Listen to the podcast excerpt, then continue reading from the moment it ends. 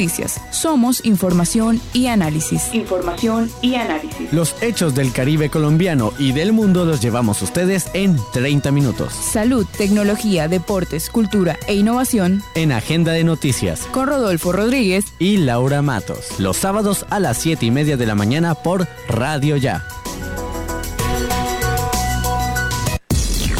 Agenda de noticias, información y análisis con Laura Matos y Rodolfo Rodríguez.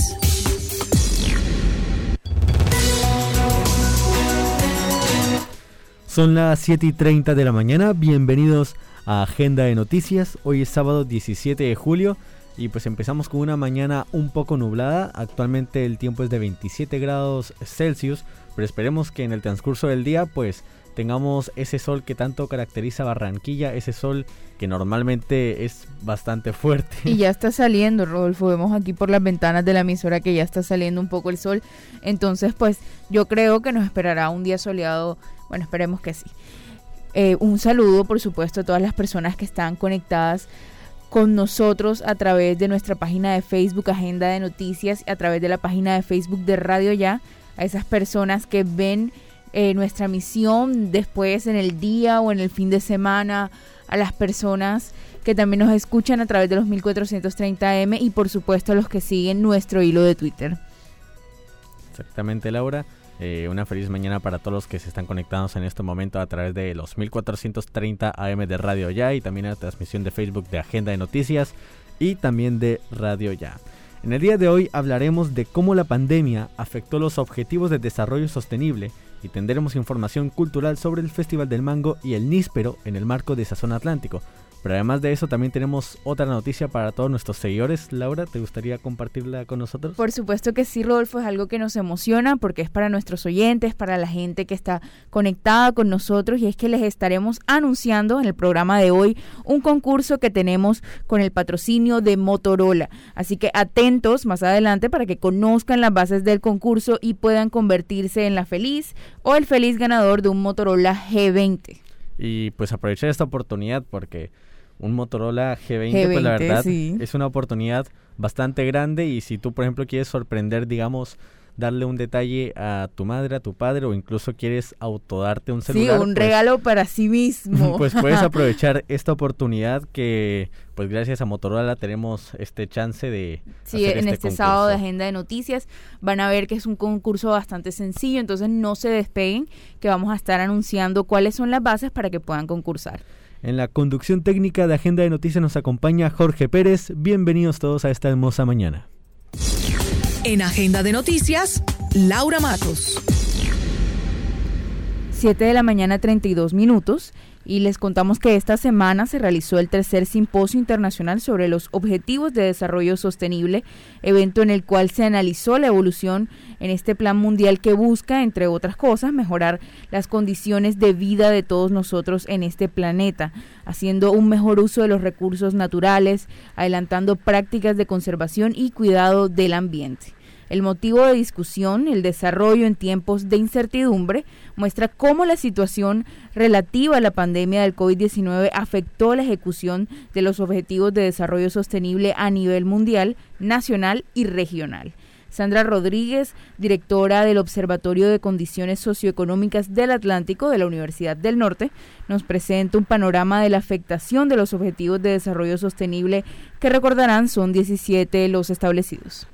Según las Naciones Unidas, algunos de los efectos del COVID-19 en los objetivos podrían ser, por ejemplo, el objetivo del fin de la pobreza.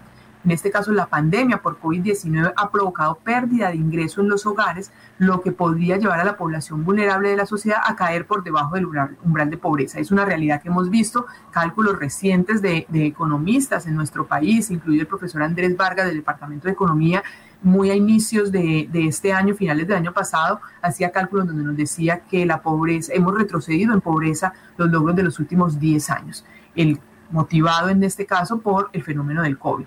El objetivo 2 sobre hambre cero, el COVID-19 en este caso ha impactado todo lo que tiene que ver con la producción y distribución de alimentos y entonces esto podría verse interrumpido y habría que garantizar entonces la seguridad alimentaria y fomentar entonces la resiliencia del sector agroalimentario también. Hay efectos también sobre salud y bienestar, todo. El efecto sobre la salud ya los conocemos, con el aumento en las tasas de mortalidad eh, de población adulta y población joven.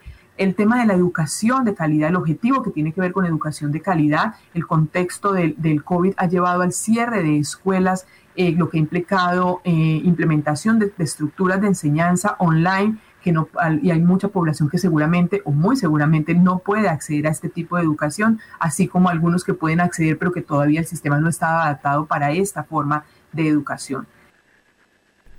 La profesora Rodríguez también nos cuenta otros objetivos de desarrollo sostenible que se ven afectados por la pandemia que vivimos actualmente por COVID-19.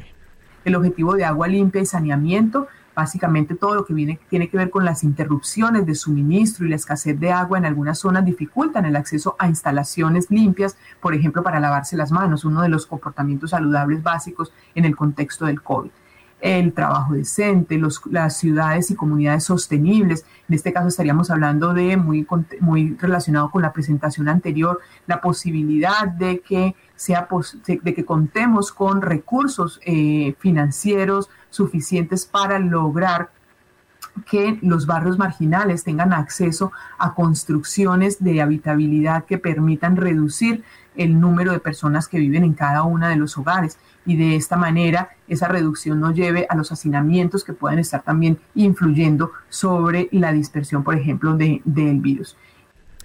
Y es que partiendo de este panorama, aquí en Agenda de Noticias, escuchamos a expertos convocados por la Universidad del Norte en cuanto a las decisiones y acciones que deberían realizarse para sacar adelante esta Agenda Global de Desarrollo de la cual también participa Colombia. Ahora vamos a escuchar a David Cerna, consultor de la Corporación Financiera Internacional del Banco Mundial, quien nos muestra cómo la construcción sostenible puede ser una herramienta de recuperación en medio de esta pandemia. Cuando uno plantea que la sostenibilidad sea una herramienta de recuperación de la pandemia, cuando le empieza a estudiar uno ve que a lo mejor puede ser algo un poco utópico, un poco algo que se nos salga de, pues, de, pues un poco ambicioso tal vez de lo que estamos planteando, pero es que en realidad vemos que cuando hablamos de la, pues de la construcción como tal, es un sector económico que tiene un impacto en muchos de los objetivos de desarrollo sostenible. Eh, principalmente desde nuestro punto de vista, desde mi punto de vista, es algo que tiene un impacto muy marcado directamente en lo que tiene que ver con energía asequible y no contaminante, pero a la vez tiene también mucho que ver que en todo lo que, pues, con, con otros pilares o con otros objetivos, principalmente con lo que tiene que ver el fin de la pobreza, con el objetivo 9, con industria, innovación infraestructura, también con todo lo que tiene que ver con producción y consumo responsable, eh, vía marina, eh, agua, agua limpia y saneamiento, en fin, creo que tenemos eh, la construcción, mejor dicho, es algo que está permeando muchas áreas de nuestra sociedad y que tenemos que ver cómo hacer que la construcción sea cada vez más una de nuestros sectores económicos que lo hacemos de una mejor forma. Nosotros eh, siempre planteamos que la construcción sostenible es algo que hoy en día lo planteamos como construcción sostenible, pero siempre sabemos que a futuro no va a ser construcción sostenible, sino que va a ser construcción. En nuestro, nuestro sueño, pues, o nuestra visión es que en pocos años no tengamos que ponerle este, este adjetivo de sostenibilidad, sino que ya cuando hablemos de construcción sea algo directamente vinculado a todo lo que tiene que ver la, pues que mejor dicho, que la sostenibilidad está incorporado en la forma en la que construimos. Muy interesante ver cómo esto de la construcción afecta como tal todo lo que son estos objetivos de desarrollo sostenible. Y yo te pregunto, Rodolfo, si tú alguna vez habías escuchado eh, sobre esto de una construcción sostenible? Eh, no he estado tan enterado, pero sí he visto como algunas referencias acerca de este tema y pienso que la verdad es algo bastante importante. Yo, por ejemplo, eh, me gustaría hacerle como un análisis más profundo a eso, si es posible a lo mejor eh, más adelante en otro programa de agenda de noticias, pues darle tendremos un alguna, algún análisis sobre la construcción sostenible con más expertos. Y es que Rodolfo, este tema es vital para nosotros porque la Organización Mundial de la Salud señaló en su momento que la circulación de aire dentro de una vivienda o una edificación es fundamental para reducir los riesgos de contagio en estos espacios, más cuando debido al COVID-19 pasamos más del 90% de nuestro tiempo en estos lugares debido a las cuarentenas pues que hemos vivido hasta el momento? Creo que la pandemia nos ha cambiado un poco la forma en la que vemos las cosas.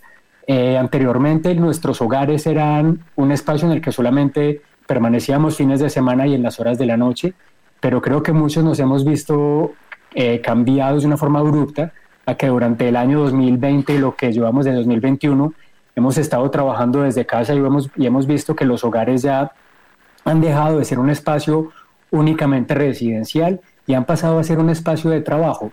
Y vemos también la importancia eh, de ver cómo lograr que estos espacios en los que nosotros estamos habitando tengan unos mejores estándares en diferentes puntos. El primero es ver cómo mejorar ese confort y adicionalmente ver cómo mejorar esas condiciones de habitabilidad en los espacios. Eh, en mi experiencia profesional, yo soy ingeniero mecánico, eh, he visto que las, que las edificaciones, cuando están correctamente diseñadas, tienen acceso a una buena iluminación, tienen un buen, pues un buen sistema de ventilación, bien sea natural o mecánico, pero desafortunadamente a veces por limitaciones económicas y en la gran mayoría de las veces por limitaciones en las formas, en la, por limitaciones en el conocimiento o en cómo hacer el diseño correcto de una vivienda o cualquier espacio de una edificación, eh, desafortunadamente vemos que no son espacios que están correctamente diseñados y es algo que eh, hay estudios que nos han demostrado que ha sido uno de los factores para que el virus o el COVID-19 se haya, haya seguido propagándose pues, durante, todo este, pues, durante todo este tiempo de pandemia.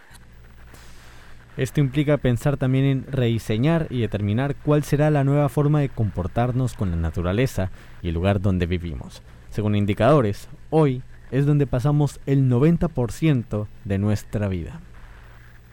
Ahí es cuando nosotros nos empezamos a plantear que tenemos una, una responsabilidad y una oportunidad a la vez de plantearnos cómo hacer nuestras edificaciones de una forma que responda mejor a este nuevo ambiente, a esta a esta nueva normalidad que normalmente se le dice, que al final creo que nadie sabe cuál es esta nueva normalidad porque cada día está cambiando nuestro entorno, cada día hay nuevas restricciones, cada un día se, abre, se abren nuevamente las actividades económicas, al otro día se cierran, pero al final entendemos que todo va a cambiar independientemente de lo que digan los gobiernos.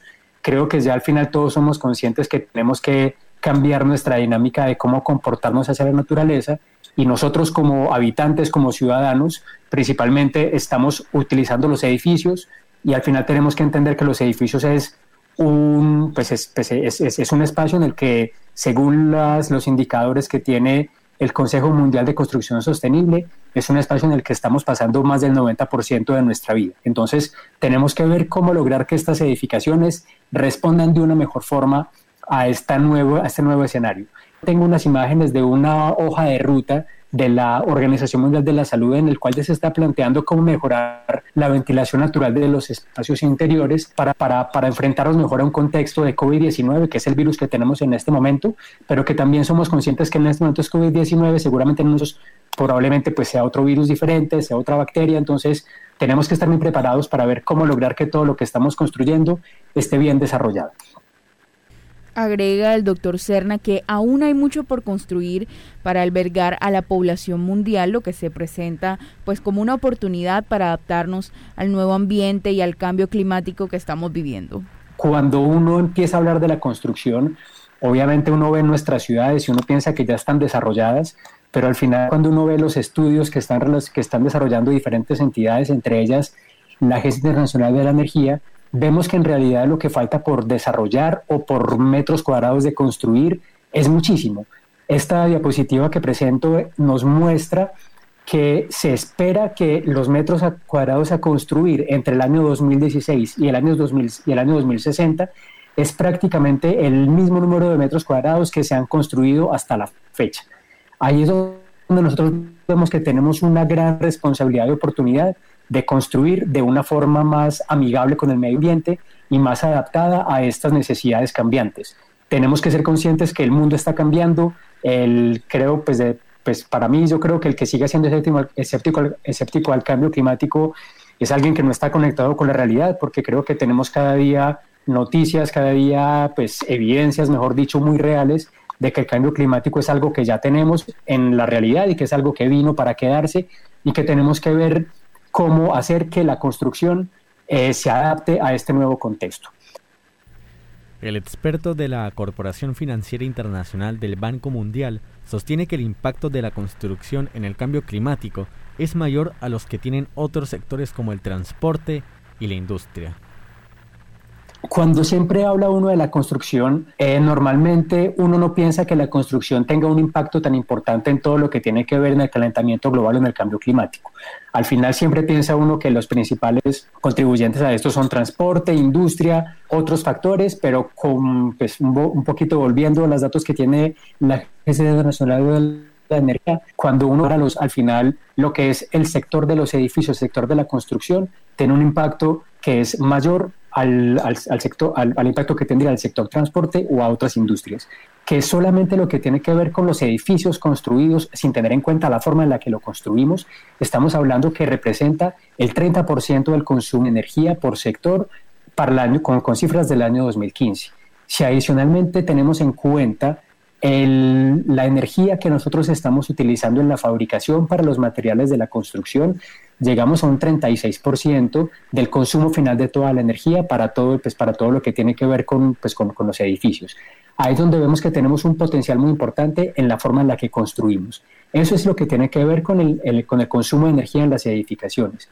Cuando llevamos esto a las emisiones de CO2, a mí personalmente fue algo que cuando empecé a estudiar este tema fue algo de lo que más me sorprendió, porque en realidad cuando lo empieza uno a ver es cuando uno ve que los edificios en realidad tienen un impacto mucho mayor. Al final, uno ve a nivel global el transporte representa el 22% de las emisiones de CO2 globales y el sector de los edificios es el 28%. O sea, esto le sumamos al sector de toda la construcción, es decir, de la fabricación de los materiales, estamos llegando a un 39, casi un 40% de las emisiones de CO2.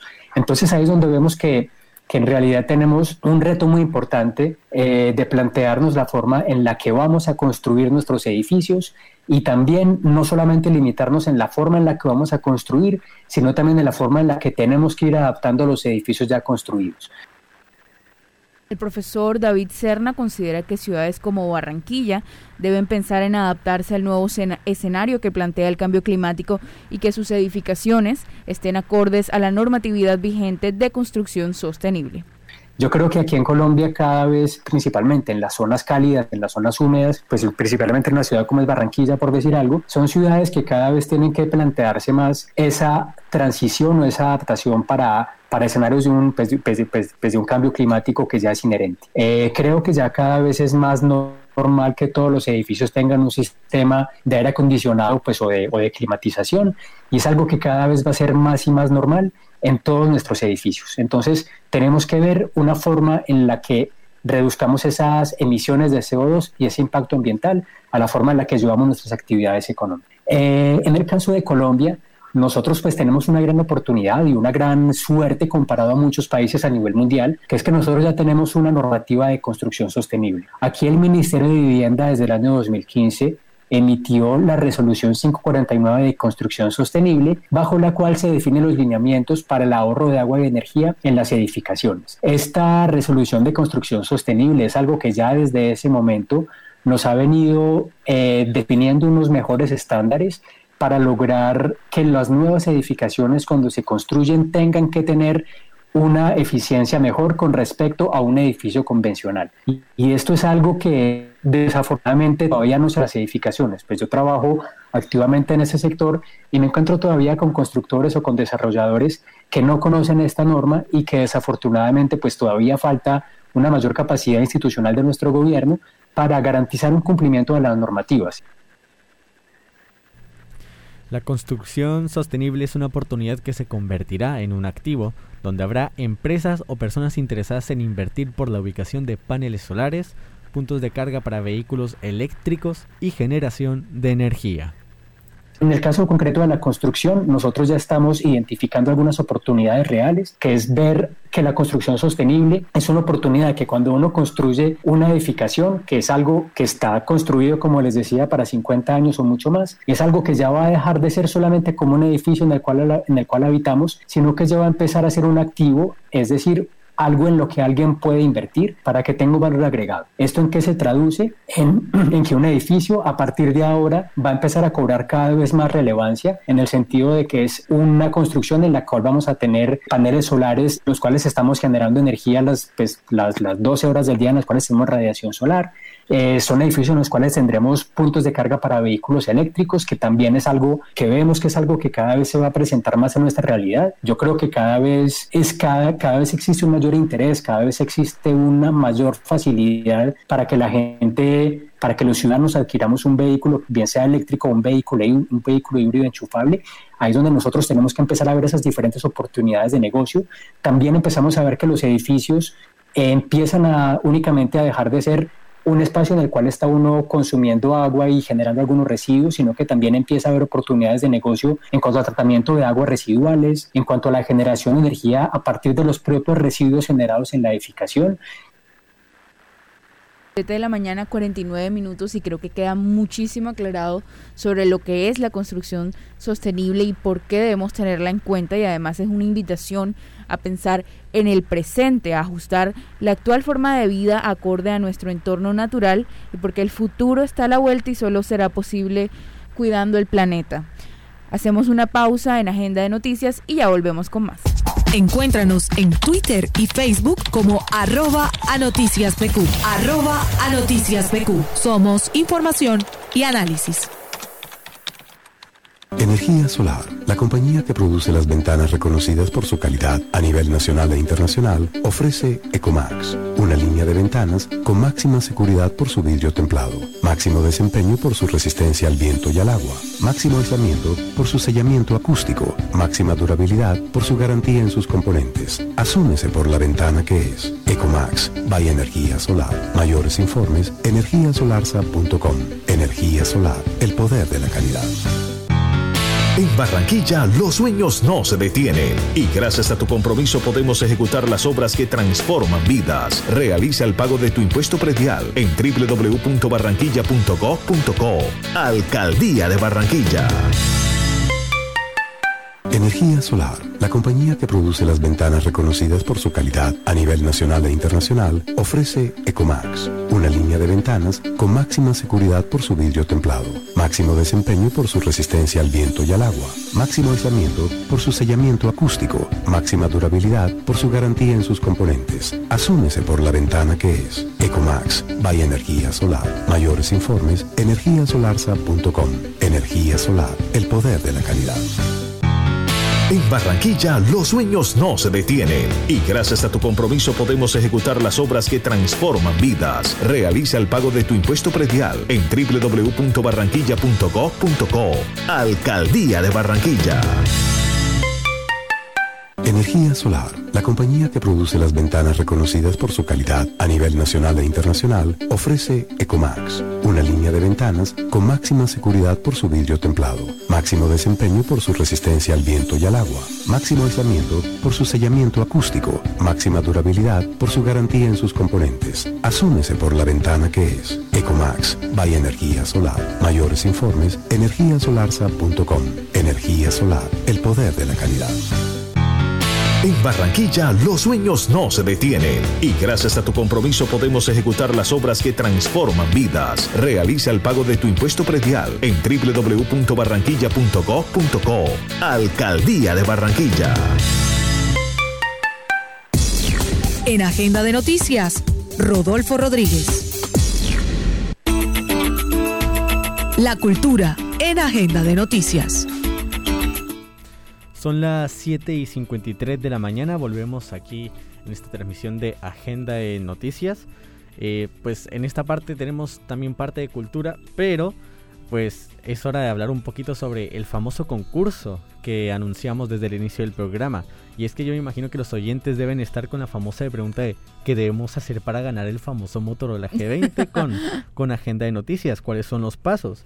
Y bueno, pues ahora mismo les vamos a explicar los pasos es bastante sencillo para participar en esta dinámica que vamos a hacer y que tienen que estar pendientes porque hoy mismo se hace la publicación del concurso. ¿No hay que bailar?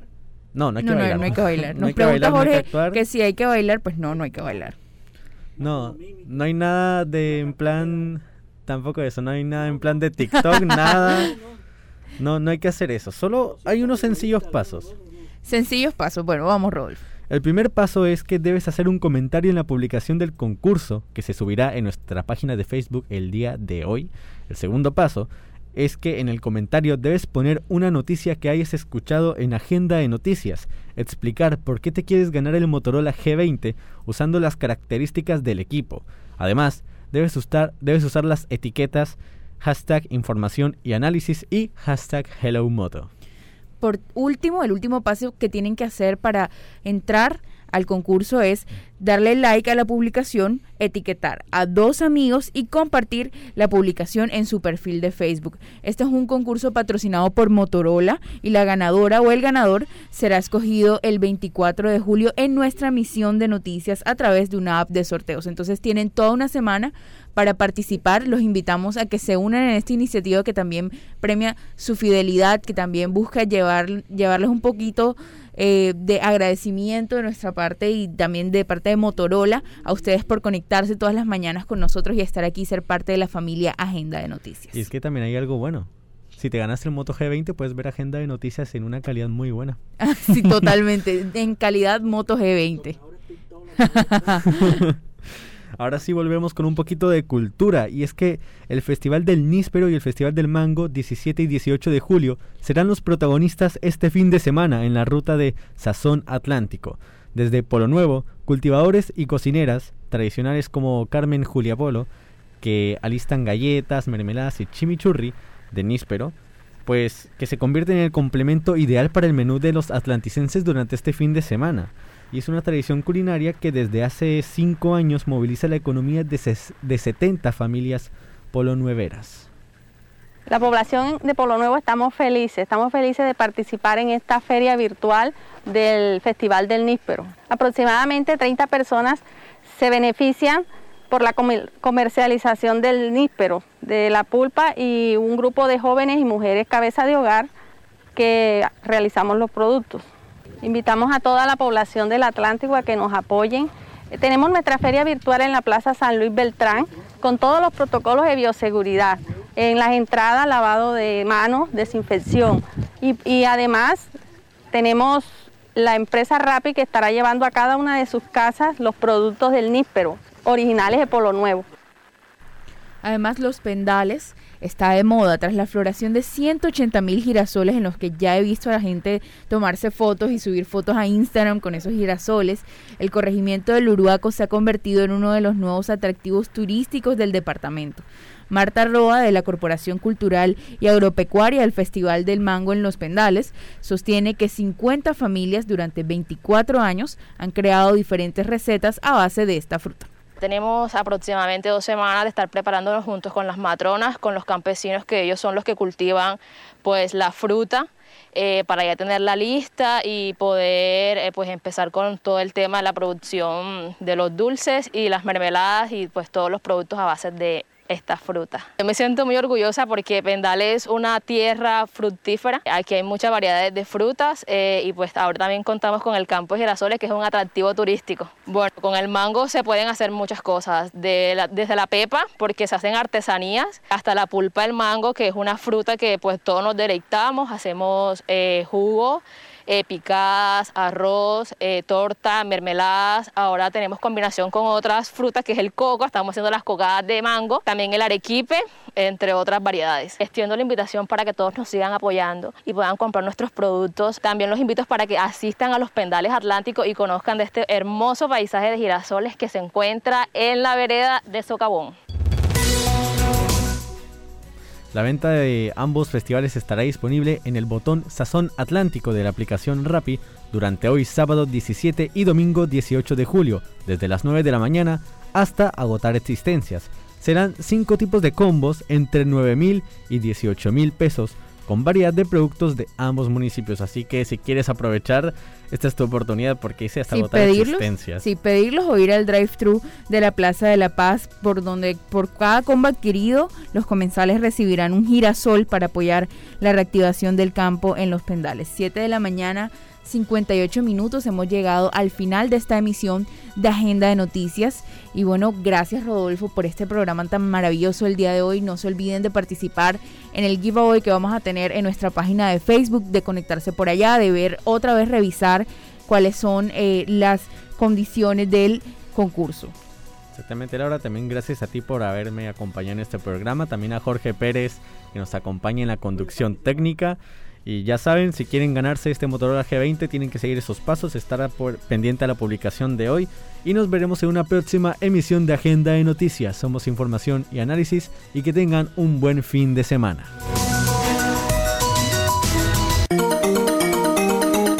Desde Barranquilla, emite Radio Ya 1430 AM, HJPW, 5 kilovatios de potencia para el Caribe colombiano. Radio Ya 1430 AM.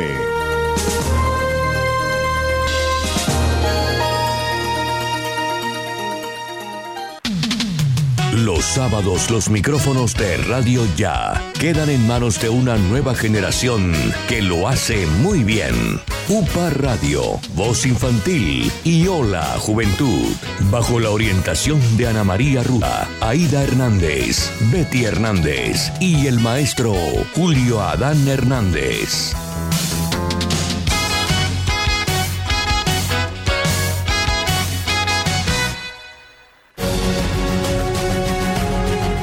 www.radioya.com es la radio digital de tu generación.